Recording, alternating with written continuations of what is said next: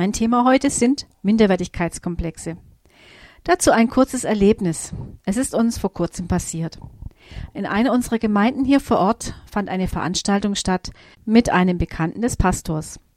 Dieser Mann erzählte mehr als zwei Stunden lang über seine Erlebnisse, wie viele Menschen er bekehrt habe und was er mit Jesus erlebt hat. Ich spreche einer solchen Veranstaltung nicht die Berechtigung ab, nur was löst sie bei Menschen aus, die vielleicht selbst mit Minderwertigkeitskomplexen zu tun haben, die vielleicht noch niemals jemanden zu Jesus geführt haben? Dazu eine erste Bemerkung. Nicht wir führen zu Jesus. Der Heilige Geist zieht die Menschen. Und er zieht, wen er will, nicht diejenigen, die wir wollen. So, die nächste Bemerkung. Warum muss ich erzählen, was ich erlebt habe? Natürlich dient es oft dazu, Menschen zu ermutigen.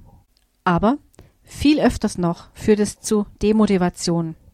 Der Grund dafür ist der, dass oft der Eindruck entstehen kann, es ginge nur um Leistung und Zahlen. Wo wären wir als Gemeinde, wenn Jesus sich auf Zahlen berufen hätte?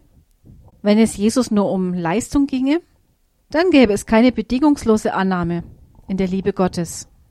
Wir haben die Aufgabe, dass wir einander jeder den anderen höher achtet als sich selbst.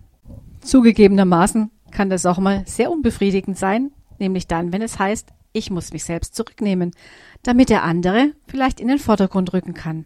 Das kann heißen, dass ich mich einmal nicht auf der Bühne befinde, sondern andere auf die Bühne lasse.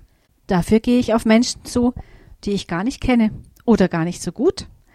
Vielleicht wäre manch einer oder eine sogar froh, wenn sie einmal erzählen könnte, wie es wirklich um sie steht oder in welchen Herausforderungen sie sich gerade befindet. Und dann bitte.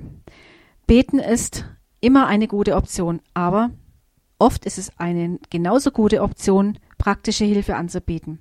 Und mit diesem Satz beende ich meine heutige Sendung. Euch ein wunderschönes Wochenende.